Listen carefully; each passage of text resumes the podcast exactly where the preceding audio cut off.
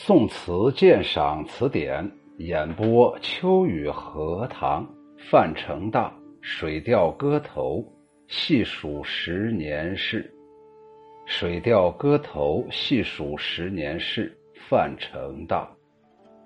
细数十年事，十处过中秋。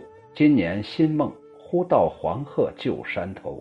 老子个中不浅，此会天教重现。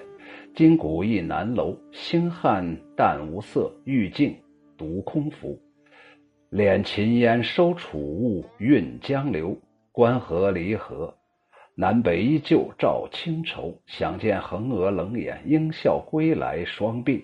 空碧黑貂裘，筛酒问蟾兔，肯去伴沧州。《水调歌头》是一个词牌名，秋雨荷塘以前讲过了，就此别过。新梦就是未曾料到的意思。黄鹤旧山头指的是黄鹤山，也叫呃蛇山，在现在湖北的武昌西边。传说当中有一个仙人王子安，曾乘黄鹤过此因为，于是就叫了这么个名字。老子这三句不是说那个道家的老子。他是诗人呢，自谓呀，把自己叫做老子。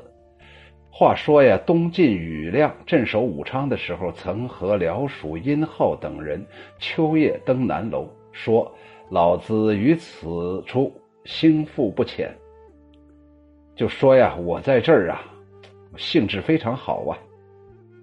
吟诗宴饮，谈笑甚欢。作者用以描绘自己此次登南楼游乐的情景，个中。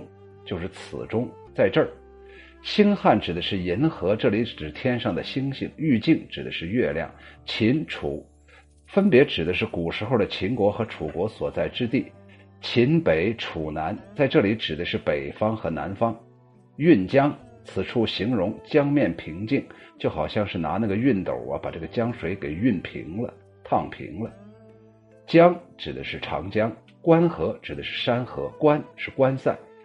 离合这里是偏义副词，指的是分裂，重点说的是离而不是合。南北依旧照清愁，南北山河分裂，月光仿佛笼罩着无边的清愁。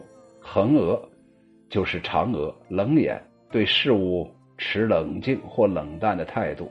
双鬓指的是鬓发如霜，形容年老。空壁黑貂裘是用《战国策·秦策》的故事。话说苏秦游说秦王，十次上书都没有被采纳，资用乏绝，所穿的黑貂皮的衣服已经破旧不堪，只好离秦返家。这里比喻作者理想未能实现。空是突然，碧黑貂裘形容奔走连年，潦倒啷当。碧呀是破破烂烂的。筛酒指的是针灸。蟾兔，古代神话传说，月中有蟾蜍、月兔，在这里指的是月亮。沧州是水边之地，隐者所居，在这里指代的是故乡。细细算来，十年宦海沉浮，人在十处度过了十个中秋。旧梦未了，今秋忽如新梦。飘然，我就到了黄鹤旧时的山头。老子今夜豪兴不浅，呼忆当年庾亮守鄂州，天教历史上的聚会重现。老天爷呀，让这种聚会呀又重新出现了。我们这些人今朝宴饮赏月在南楼，迢迢银河暗淡无光，不见一轮皓月当空浮。江北烟散，江南雾收，江水。平平静的似白练，滔滔东流，山河破碎，南北分裂，月光依然照临一片清愁。月中嫦娥冷眼相看，笑我，嘿嘿，应当笑我白发东归，空损貂裘，壮志未酬。我现在举杯邀明月，肯否与我结伴，共去沧州呢？这首词开头就说：“细数十年是，十处过中秋。”其实它是十二年间十处见中秋。在《吴传录》当中，他却是细数过中秋的十处地点，想起以往十处中秋的情景，就为这一晚提供了一个对比的对象。今天晚上如何呢？此夕如何呢？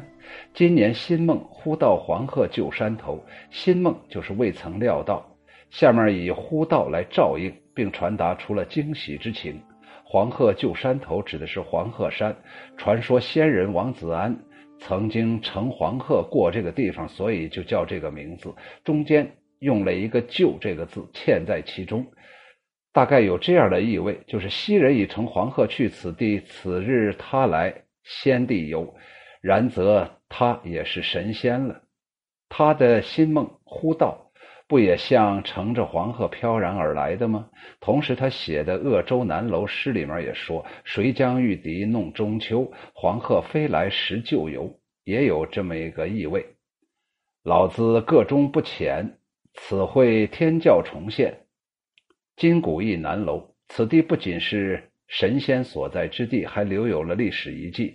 东晋庾亮镇守武昌的时候，曾经在秋夜登上此处的南楼，与僚属吟咏谈笑，高兴地说：“老子于此处幸福不浅。”显然，这里以庾亮自比呀，又是重演九百年前的南楼聚会呀。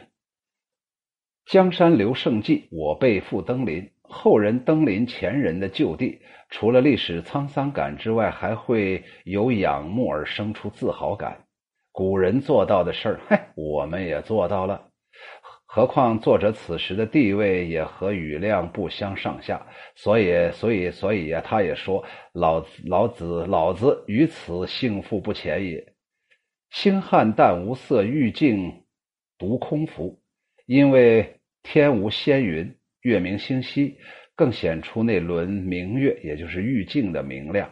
它的亮色掩住了一切的背景，使得它像悬浮于空中一样。这两句是对月色的描写，不仅写出了月色甚奇，同时也写出了自己的那种愉快的心情。玉镜独空浮，他的神思全然灌注到了这轮明月之上。独。既表示了月在天际的存在，也表示了月在他心中的存在。他也要跟月一道浮起来了。大凡如此月夜，人们凭高望月，每每会生出超凡脱俗的感觉。何况在这仙迹圣地呢？写到这里，可以回答：今夕如何？真是平生少遇的美景，好的心情啊！下一阙仍然写月色，敛秦烟，收楚雾，呃。运江流，视野更开阔了。秦泛指江北以外的地方，楚指的是江汉一带。江北、江南长烟一空，皓月当空。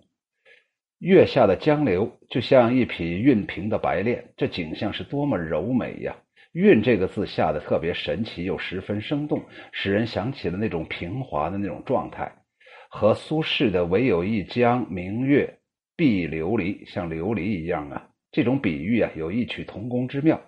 正他正当他神思呃摇举的时候啊，游思漫书之际，忽然清醒过来，面对现实，关河离合，南北依旧照清愁。离合这里是偏义副词，意思是分裂。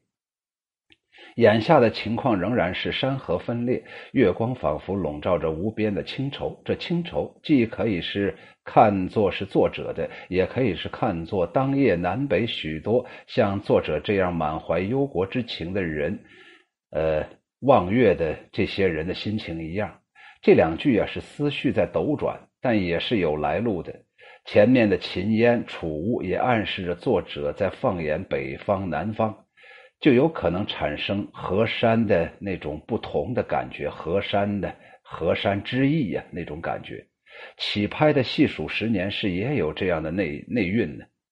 十处过中秋，就有一处是在使金途中过睢阳的时候写的，就是出使金国呀。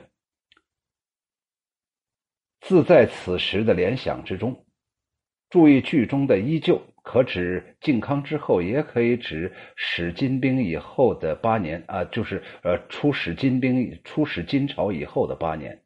下面又联想到了自己的身世，想见横娥冷眼应笑归来，双鬓空碧黑貂裘。横娥就是嫦娥，空碧黑貂裘用苏秦的旧事说苏苏秦呢，哎，到秦秦国那块去啊，给人家呃上书啊，啊多次啊都不行，结果呀去的时候啊。穿的是非常非常流光水滑，回来的时候穷愁潦倒。后来用这个貂裘臂，指代的是壮志未酬啊，自己空有怀抱，不被人所认可。作者此时已经是五十二岁，想起十多年间迁徙不定，不胜漂泊之叹。归来，指此次东归。这里借嫦娥嘲笑，抒发了自己。华发已生而功业无成的这种感慨，也流露出了作者倦于风尘游游宦的心情。这与苏轼的“多情应笑我早生华发”相同，同时也和辛弃疾的“把酒问衡娥，被白发欺人奈何”相不不相同。那么，辛弃疾的“把酒问衡娥”，这个是。从哪里来的呢？他是辛弃辛弃疾在《太常饮健康中秋夜为吕书前赋》当中所说的。这个吕书前呢，是一个人。根据这个词题可以知道，这首词作于公元一千一百七十四年，也就是宋孝宗淳熙元年中秋的夜晚。是赠给一个朋友的。当时辛弃疾担任的是江东安抚司的参议官，治所就是建康，也就是现在江苏的南京。这时候作者南归已经整整十二年了。十二年当中，为了收复中原，他曾经多次上书，力主抗金。起初，始终坚持投降路线的宋高宗赵构传位于他的族侄，也就是宋孝宗。一时之间，南宋朝野弥漫着准备抗战的气氛。但是，经过扶离之败，龙兴和议，事实证明啊，这个宋孝宗也是畏敌如虎的投降派呀。乾道元年，也就是公元一一六五年，作者给宋孝宗啊上了《美秦时论》；乾道六年，也就是公元一一七零年，上宰相于允文九议。七年之内。连同另两篇四次奏议，都是慷慨激昂、反复陈说恢复的事情，但始终被冷落一旁，没有被采纳。在阴暗的政治环境当中，作者只能以诗词来抒发自己的心愿。这个辛弃疾的这段创作背景啊，跟我们今天所说的范成大实际上有异曲同工之妙啊。那么就在。太常饮健康中秋夜为吕书前，吕书前是个人，给他写的这个赋当中，就有一轮一轮秋影转金波，飞镜又重磨，把酒问衡娥，被白发欺人奈何？乘风好去，长空万里，直下看山河。着去桂婆娑，人道是清光更多。这个吕书前呢，他的名字叫大裘，应该是跟作者呀。生气相应的这么一个好朋友，生平事迹不清楚。这个被白发欺人奈何，实际上啊，翻译出来就是在中秋皓月洒下万里金波，好似那刚磨亮的铜镜飞上了夜空。我举起酒杯，问那月中的嫦娥怎么办呢？白发渐渐增多，欺负我拿他没有办法。哎，你看他是这个意思，欺人奈何。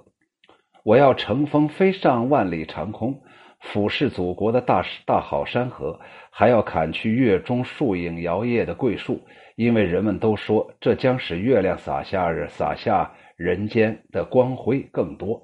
都是因为啊，为啥叫树影婆娑呀？是因为这个月亮里面有个桂花树啊，这个吴刚啊，这个手段不行啊，把这个桂花树砍不倒啊。所以呢，大量的月光啊就被这个桂花树给遮住了。我呀有心呢，帮着吴刚啊把这个桂花树彻底砍倒，然后让月光洒下来。这里面啊说明了辛弃疾啊真的是有一颗良善之心呢，希望啊所有的美好的东西都能够被百姓所得到啊，同时也希望能收复失地，重新振兴宋朝啊。所以他这个被白发欺人奈何，翻译出来是怎么办呢？白发渐渐增多，欺负我拿他没有办法了。辛弃疾这首词是主动的问横娥，向白发挑战，表达了作者强烈的进取精神呢。可是苏轼那个多情应笑我早生华发，有点这个屈从的意思，无可奈何的那样一种心情呢。辛弃疾的词作于淳熙元年，应当是范成大所了解和知道的，甚至范成大看过这首词，只是因经历心境不同，面对同用同样的中秋明月而产生了不同的情思。筛酒问蟾兔。肯去伴沧州，蟾兔我指的是月亮，沧州指的是退隐之地，就是水边啊，在这里指的是故乡。吴传录记载呀，予以病起骸骨。现在我得病了，我想把我这副这副骨头啊，请求朝廷给我，我准备退休了。倘恩旨垂允，倘倘若皇帝老儿啊能同意我的这种呃这这点可怜的要求，自此归田园，待月荷锄。得遂此生矣，我呀，我就像陶渊明一样啊，待月荷锄归，此生我也就这样了，也算满足了。此次东归啊，他是打算退休的。写这首词的四年前，他在桂林写的《中秋赋》里有这样的话：“月意随余而四方兮，不择地而婵娟。知明年知何处兮，晚一笑而无眠。”那时心情是激动兴奋的，现在乘舟东下，炉香在望，啊，炉快之思啊，心情自然是不同。举酒邀月，结伴沧州，也写出了他的向往，引出了他的思想上的清静。前面时事身世引起的忧虑不安也就消泯了，他又可以尽心尽情的赏月了。那么四年以前呢，他在《中秋赋》里面那表达的意思就是：哎，那我下来准备到哪儿去呢？明年我自己在哪儿呢？哎，我呀，真的是睡不着觉啊，莞尔一笑，晚一笑而无眠呢。这首词的下一阙表现了作者对国家分裂的哀怒。对岁月虚度的惋惜，纵观全词，看来主要还是书写了自己赏月时候的淋漓淋漓兴致和暂时抛弃了官物的那样一种快感、快慰呀。所以起笔便以十处过中秋起笔，又从神话历史故事当中产生出了丰富的想象，神气超然，心胸阔达呀。以至于他这次万里归家呀，也没有影响他的情志。这首词的意境啊，是豪放阔大的，风格飘逸洒脱，语言流畅自如。可以看出啊，他一定是受到了苏轼那首《中秋同调词》的影响。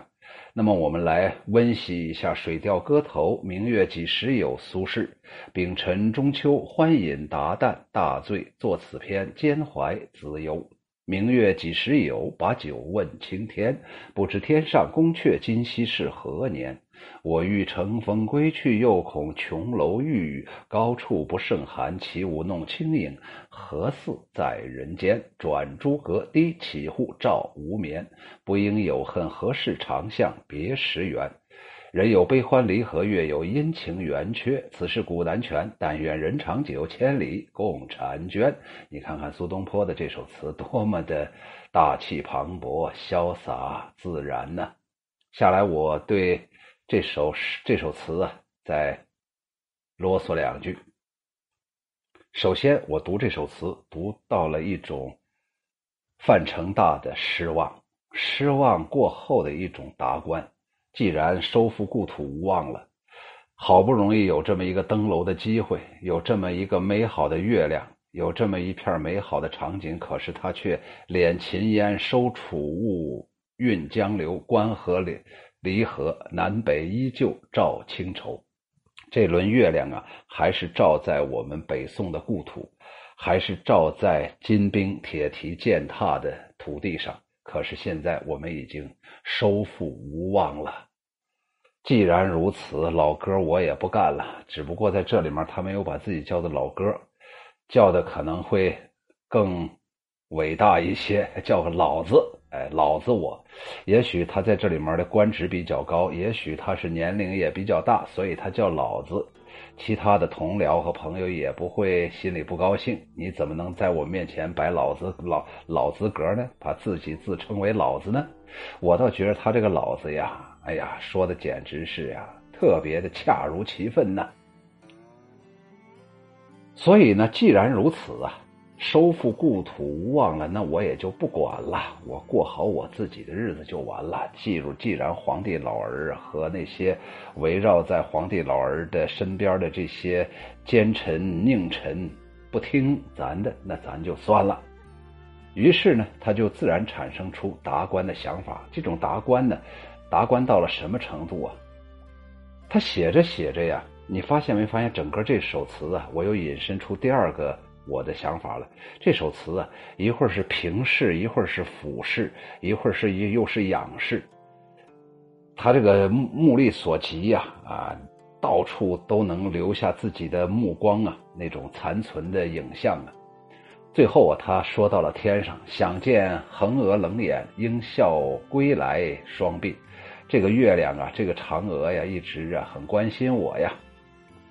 我年轻的时候出走的时候，他就关心我。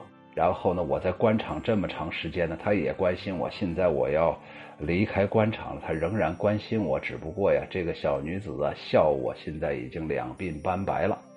哎，你看看，你出门的时候啊，穿的溜光水滑的西服领带大皮鞋，现在呢，一切呀都是碧黑貂裘啊。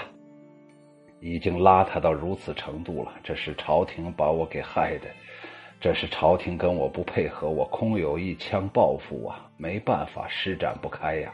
于是我就说呀：“筛酒问馋兔，肯去半沧州。”我现在给嫦娥筛了一壶好酒，我送给你，咱咱们是姐弟俩还是兄妹俩？干一杯。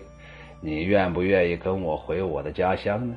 你看看，难道他真的想把嫦娥引到自己家吗？不可能，嫦娥就不可能从月亮上下来了。他只要有人类一天，嫦娥不可能从月亮上下来了。那实际上就是希望这束月光仍然伴随着我。那为什么非得是月光呢？月光代表的是一种清纯呢，一种凄冷呢？我既清纯又凄冷。清纯的是我的内心，凄冷的是我因为故土收不回来那样一种伤感，所以看起来是达观，实际上最后又反弹出了一种凄凉啊。所以整个这首词啊，它的场景不断的变换，时空也不断的变换，一会儿是神话传说，一会儿是这个真实的历史故事，一会儿又说到自己，尤其是这一句“此会天教重现”的。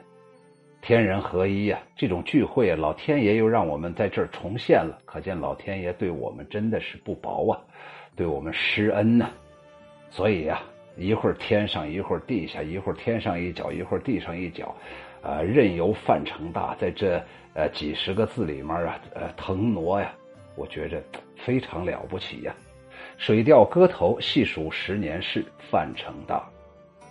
细数十年事，十处过中秋。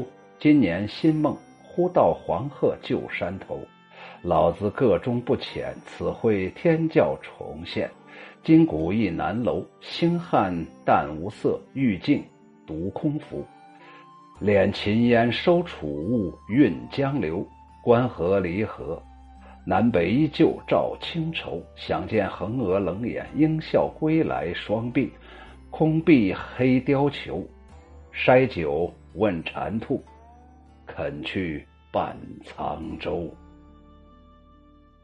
谢谢收听，欢迎大家关注、订阅、评论，感谢对我的支持。